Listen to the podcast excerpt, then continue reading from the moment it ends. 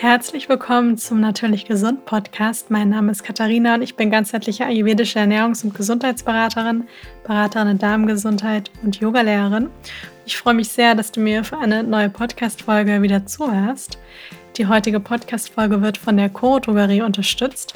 Die Coro Drogerie ist ein Online-Versandhandel, in dem es haltbare Lebensmittel in Großpackungen gibt Ihr findet dort eine riesengroße Auswahl an Trockenfrüchten, Nüssen, diversen Nussmusen, Samen, Getreide, Hülsenfrüchten und vieles mehr. Ich bestelle dort zum Beispiel sehr gerne die Methyl-Datteln oder auch Flohsamenschalen zum Backen.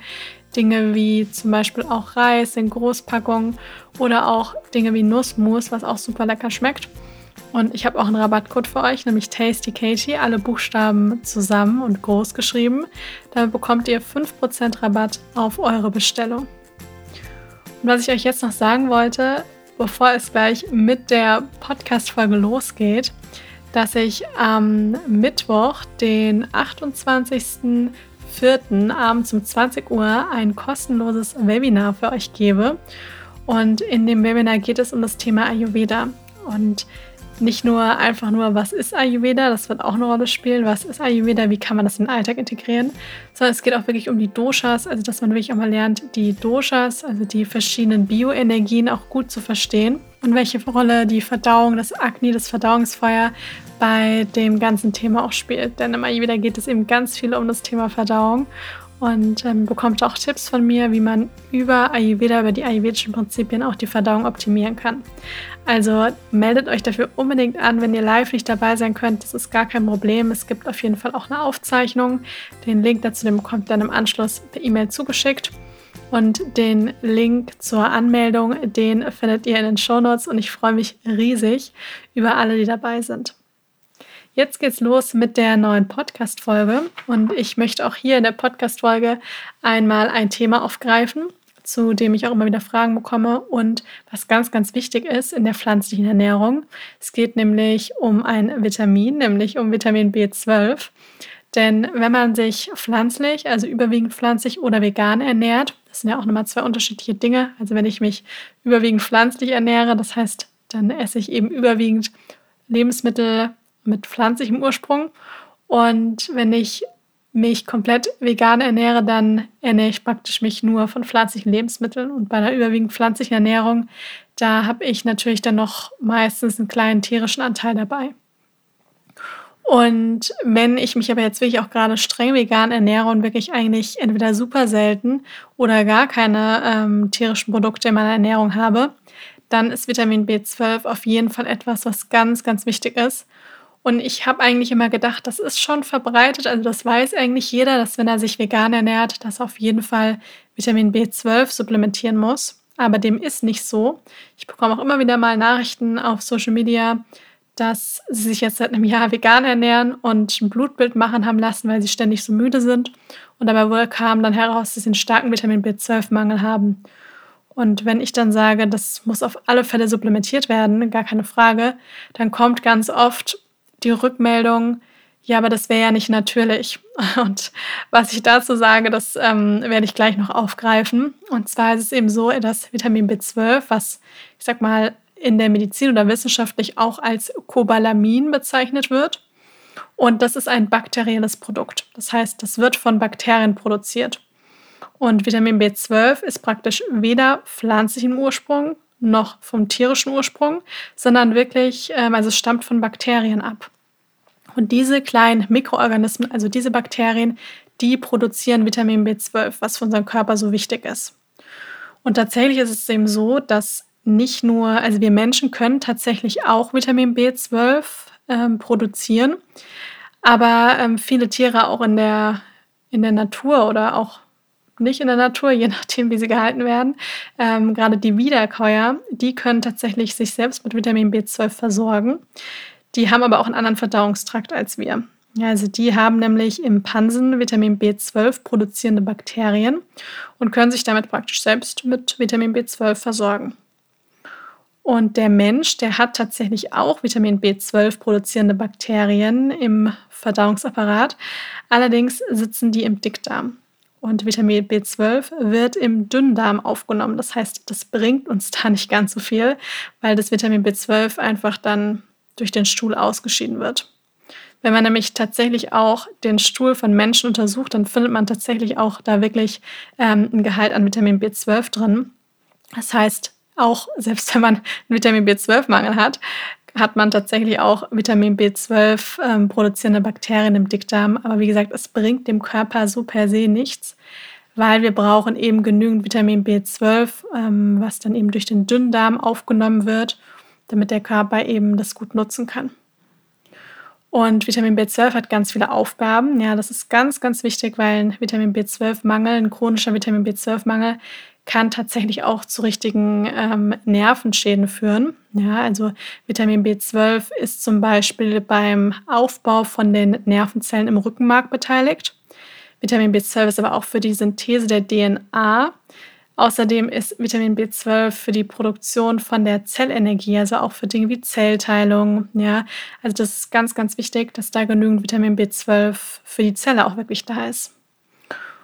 Und ein weiterer Punkt ist zum Beispiel, das ist eine weitere Aufgabe von Vitamin B12, das ist die Bildung von roten Blutkörperchen. Und das sind jetzt nur so ein paar Dinge, die sehr wichtig sind, die ich genannt habe. Denn es gibt noch ganz viele weitere Prozesse im Körper, wo Vitamin B12 beteiligt ist. Ja, das waren jetzt nur ein paar wichtige. Das heißt, man sieht, das ist ganz wichtig. Und ähm, das sollte man nicht ignorieren, gerade wenn man sich vegan ernährt. Denn ähm, ja, das sollte auf alle Fälle supplementiert werden. Und Vitamin B12 wird eben ganz oft als so, ja, so ein bisschen als Gegenargument gegen eine pflanzliche Ernährung erwähnt. Ähm, das ist aber so eigentlich nicht so richtig, weil ich ja schon gesagt habe, dass theoretisch ist es ja auch so, dass man sagen kann, Vitamin B12 ist eben nicht pflanzlichen Ursprungs, ist aber auch nicht tierischen Ursprungs, sondern es sind eben die Bakterien, die das bilden.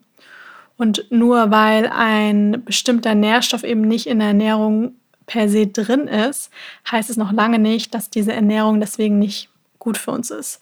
Denn wir müssen uns auch langfristig fragen, wie können wir die Bevölkerung auch noch die nächsten vielen Jahre weiterhin gut ernähren und da ähm, auf die ganzen Ressourcen achten. Und da ist nun mal einfach eine pflanzliche Ernährung das, was ähm, sowohl der Gesundheit vom Menschen gut tut, als auch eben für unsere, für die Umwelt, für die Welt per se, ähm, ja, einfach ganz, ganz wichtig ist. Genau. Aber es soll vor allem jetzt um Vitamin B12, ähm, um das Vitamin gehen. Und das ist ein wasserlösliches Vitamin.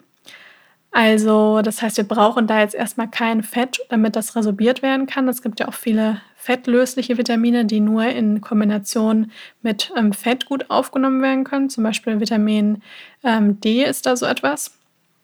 Und Vitamin B12 kann auch erstmal nicht so richtig überdosiert werden, weil man davon ausgehen kann, dass der Körper zwar Vitamin B12 speichern kann, da gehe ich gleich auch noch drauf ein, aber dass er trotzdem zu große Mengen, dass die dann auch ausgeschieden werden können. Ja, also da muss man auch erstmal nicht so viel Angst haben.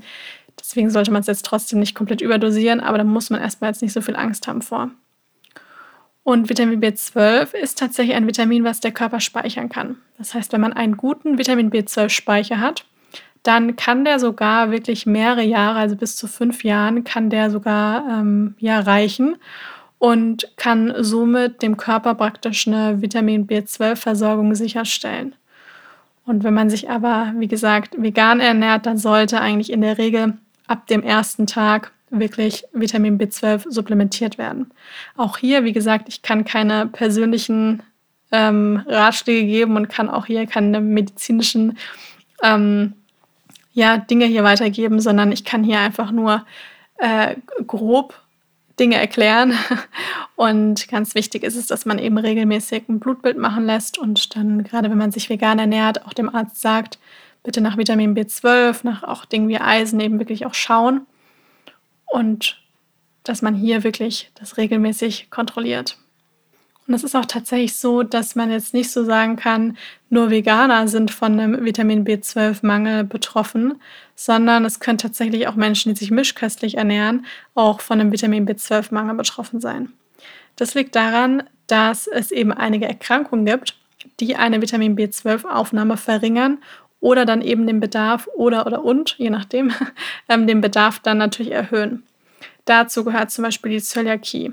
AIDS, Tumorerkrankungen im Verdauungstrakt, chronisch entzündliche Darmerkrankungen, vor allem eben Morbus Crohn, Alkoholismus, Leberinsuffizienz, Bauchspeicheldrüsenerkrankungen oder zum Beispiel auch eine chronische Gastritis. Ja, das sind nämlich alles auch Erkrankungen, die damit zu tun haben, dass Vitamin B12 dann auch nicht so gut resorbiert werden kann. Das liegt vor allem eben am Verdauungstrakt, am Dünndarm.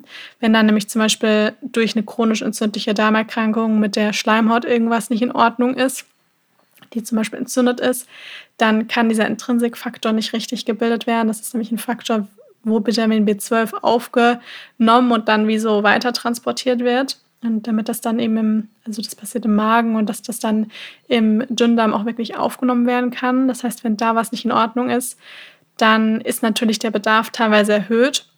Das liegt dann unter anderem daran, weil eben die Vitamin B12-Aufnahme eben verringert ist. Ja, also das sollte man immer beachten. In der Regel wissen das viele Ärzte auch. Leider nicht immer, ja, aber wenn das der Fall ist, dass man von diesen Erkrankungen betroffen ist, ganz wichtig, da auch mal nachfragen. Dann ist es natürlich auch so, dass Vitamin B12 tatsächlich auch ein Vitamin ist, ähm, wo man wirklich auch sagen kann, dass gerade auch die Ergänzung durch ein Nahrungsergänzungsmittel auch wirklich wissenschaftlich ähm, sehr, sehr gut untersucht und auch belegt ist. Das heißt, das kann man auch relativ bedenkenlos dann meistens auch einnehmen. Und ähm, hier hat man auch wirklich was davon. Also da braucht man keine Angst haben, weil viele Veganer sagen dann eben, dass sie zum Beispiel ein Vitamin B12 Nahrungsergänzungsmittel ablehnen, weil das ja nicht so richtig natürlich ist. Ja, also grundsätzlich kann man sich schon mal so eine Sache merken. Das habe ich auch ganz schön durch mein Studium gelernt. Nur weil etwas natürlich ist, ist es jetzt nicht automatisch gleich gut, ja. Und nur weil etwas unnatürlich ist, ist das jetzt auch nicht gleich schlecht. Ja, das ist immer so ein bisschen, wo viele denken, das ist ja natürlich, deswegen ist es gut. Ähm, ich bin auch absolut für eine, ich sag mal, natürliche Ernährung im Sinne von naturbelassenen Lebensmitteln. Ja, ich bin auch dafür, dass man bei der Naturkosmetik auf Natur, also wirklich auf ähm, ja, natürliche Ressourcen zurückgeht und dass man da jetzt nicht die Chemiekeule immer nimmt. Ja, absolut. Aber das heißt nicht, dass ich per se sagen kann, alles, was natürlich ist, ist irgendwie gut für den Menschen. Ja, das heißt, ich kann euch gleich noch sagen, was nämlich eine natürliche Alternative von Vitamin B12 wäre, wie man es aufnehmen kann. Das haben nicht viele Menschen früher gemacht. Und dass das nämlich dann auch nicht gleich gut ist, das werdet ihr nämlich dann auch gleich ähm, erfahren. Das ist nämlich so, dass man sich natürlich fragen kann, wie haben denn die Menschen früher Vitamin B12 aufgenommen? Weil es hat ja vielleicht nicht jeder, haben tatsächlich relativ viele, weil Vitamin B12 eigentlich erst seit ungefähr 1950 so richtig gut ähm, ja, erforscht worden ist. Und es ist halt eigentlich auch wirklich so, dass man sagen kann, viele Menschen hatten natürlich früher auch ein Problem mit Vitamin B12, gerade wenn man eben wenige tierische Produkte zu sich genommen habe, aber es hatte jetzt nicht jeder gleich deswegen irgendwelche Nervenschäden. Früher haben nämlich tatsächlich viele Menschen Vitamin B12 oft über ungewaschenes Obst und Gemüse und teilweise eben auch Gewässer aufgenommen. Ja, also durch Kontaminierung. Und da ich ja schon mal gesagt hatte, Vitamin B12 ist weder tierischen noch pflanzlichem Ursprung, sondern etwas, was Bakterien bilden. Und diese Bakterien, die können eben zum Beispiel auf diesem ungewaschenen Obst und Gemüse sitzen. Würde ich jetzt heute empfehlen, dass man nur noch ungewaschenes Obst und Gemüse isst und irgendwelche Gewässer trinkt? Definitiv nicht. Denn die Hygiene spielt da natürlich eine große Rolle und man sollte da schon darauf achten, dass man das auf gar keinen Fall tut. Und das sind dann meistens auch nicht die ausreichenden Mengen an Vitamin B12, die man so braucht.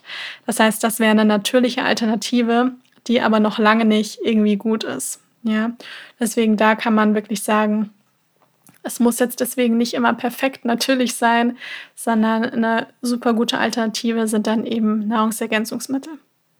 Und Nahrungsergänzungsmittel kann man natürlich auch überdosieren. Also ich bin kein Fan davon, dass man 20 Nahrungsergänzungsmittel am Tag einnimmt. Aber gewisse gut ausgewählte Nahrungsergänzungsmittel machen in vielen, also bei vielen Menschen auf jeden Fall Sinn. Ja, also ich nehme da selber auch einige ein und ähm, wechsle die natürlich auch immer mal wieder, je nachdem, was für Phase man im Leben auch hat. Und das ist eigentlich eine schöne Möglichkeit, um dann teilweise mehr Energie zu haben oder ja, bestimmte Mängel auch auszugleichen. Wichtig ist natürlich immer erstmal auch über die Ernährung zu gehen, aber ansonsten sind Nahrungsergänzungsmittel da auch keine Schande.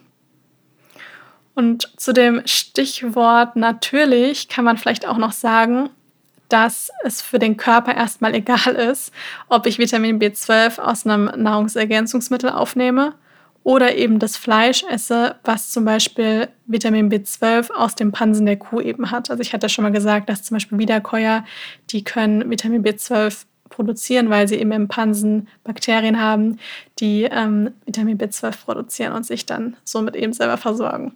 Das heißt, für den Körper macht das da erstmal keinen Unterschied. Für die Umwelt oder auch die Gesundheit, ähm, Stichwort Cholesterin oder auch gesättigte Fettsäuren, macht es natürlich einen Unterschied. Das ist nämlich dann so ein Beiprodukt bei tierischen Produkten. Das heißt, hier auch wieder die Empfehlung, dass man bei einer veganen Ernährung wunderbar Vitamin B12 supplementieren kann und sollte.